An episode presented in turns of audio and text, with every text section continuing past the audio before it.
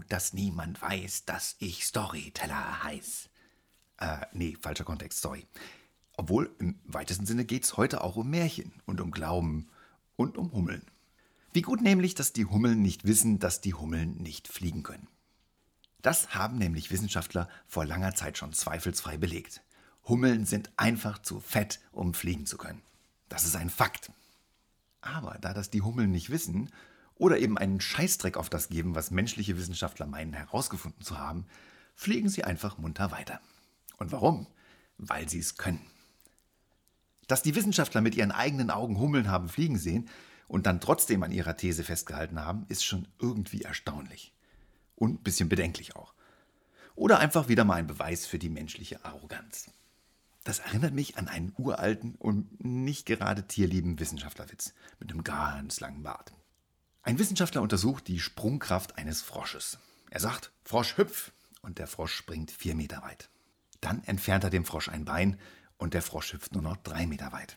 Ein weiteres Bein weniger hüpft der Frosch nur noch zwei Meter weit und dann nur noch einen Meter und schließlich hat der Frosch gar keine Beine mehr und hüpft dementsprechend überhaupt nicht mehr.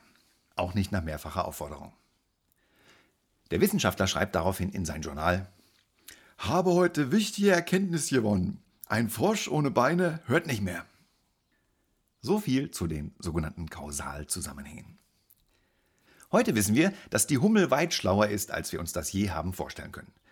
Die Hummel hat nämlich Spezialflügel mit elastischen Elementen, die für Verwirbelungen sorgen und damit der Hummel weit mehr Auftrieb geben, als es ihr die sogenannten Wissenschaftler erlaubt hatten. Ich würde mal sagen, ein klares 2 zu 0 für die Hummeln. Aber wie kommt es eigentlich immer wieder zu solchen Situationen? Das liegt daran, dass wir Menschen Dinge glauben können. Und dass das, was wir glauben, ganz schnell zur Wahrheit wird im eigenen Kopf. Es gab in der Geschichte der Menschheit schon ganz viele solcher Glaubenssätze, die sich im Nachhinein einfach als falsch herausgestellt haben. So hat in den 30er Jahren des letzten Jahrhunderts einer der beiden berühmten Warner Brothers die Frage gestellt, Hey, wer zur Hölle will eigentlich Schauspieler sprechen hören? Oder Thomas Watson, der damalige Vorsitzende der IBM, als er 1945 über die Zahl von Computern sinnierte. Es gibt vielleicht einen Weltmarkt für fünf Computer. Wenn Thomas Watson recht gehabt hätte, dann würden alle diese Computer heute bei mir zu Hause stehen. Soweit so lustig. Aber bis das Gegenteil bewiesen war, haben die Leute daran geglaubt. Und damit wurde es zu einer sogenannten Wahrheit. Nimm doch nur noch mal das iPhone. Wenn dir jemand vor 25 Jahren gesagt hätte, dass du einen Computer in der Hosentasche tragen würdest, du hättest den doch für verrückt erklärt, oder? Und heute ist das der Standard. Alles, was heute möglich ist, war irgendwann mal nicht möglich. Warum also solche Sätze sagen wie, das geht nicht, weil. Sag doch lieber noch nicht möglich anstelle von unmöglich. Und hier noch zwei weitere wissenschaftliche Beweise, die die unglaubliche Macht von Glaubenssätzen belegen. Hypnose und der Placebo-Effekt. Unter Hypnose kann man Leute Zitronen mitsamt der Schale essen lassen.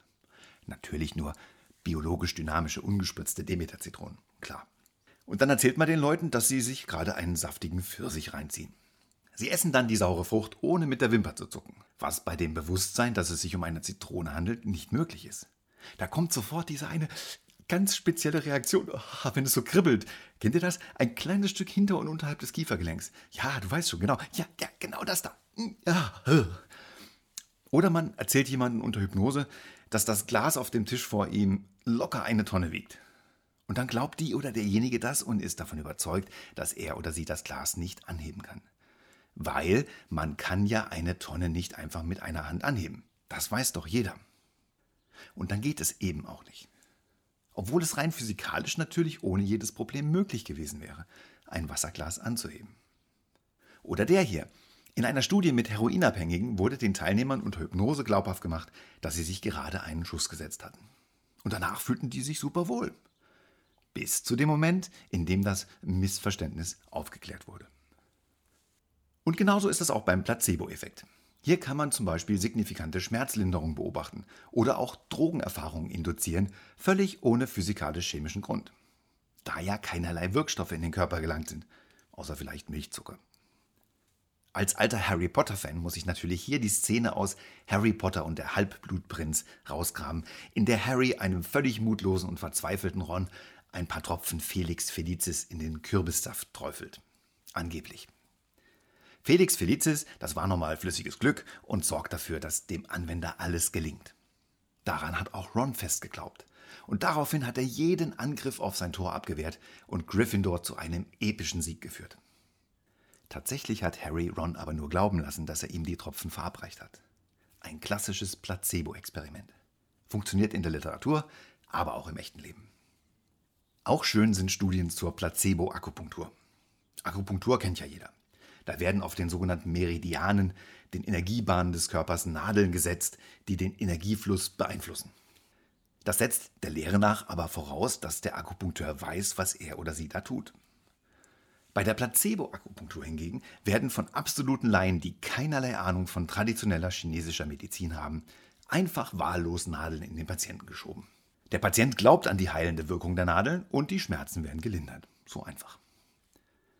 Vielleicht liegt es bei der Akupunktur aber auch ganz allgemein daran, dass sich ein anderer Mensch eine Zeit lang um einen anderen Menschen kümmert. Wer weiß.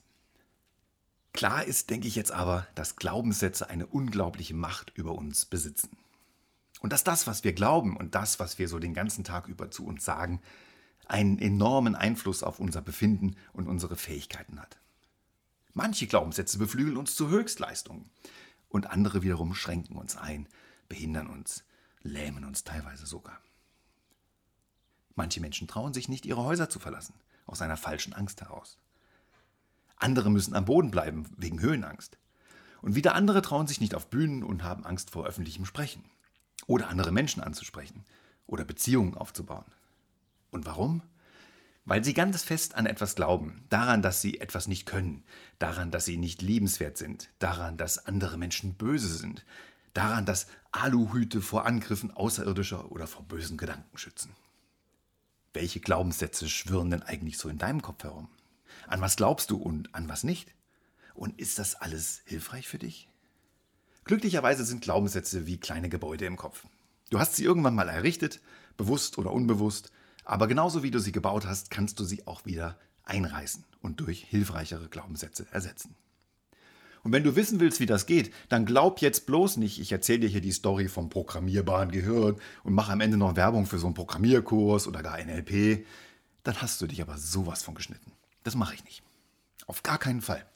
Am Ende willst du sogar noch so einen Kurs bei mir buchen. Also, glaub doch einfach mal zur Abwechslung an etwas ganz anderes. Und frag dich mal, welche Fragen du dir noch nicht gestellt hast und warum. Das wird ein Riesenspaß, glaub mir. Da bin ich mir ganz sicher. Und bis dahin fliege ich mit den Hummelchen noch so ein bisschen durch die Gegend und genieße den schönen Ausblick und die gute Frühlingsluft. Denn wer sagt eigentlich, dass Storyteller nicht fliegen können? Hm? Glaub ich nicht.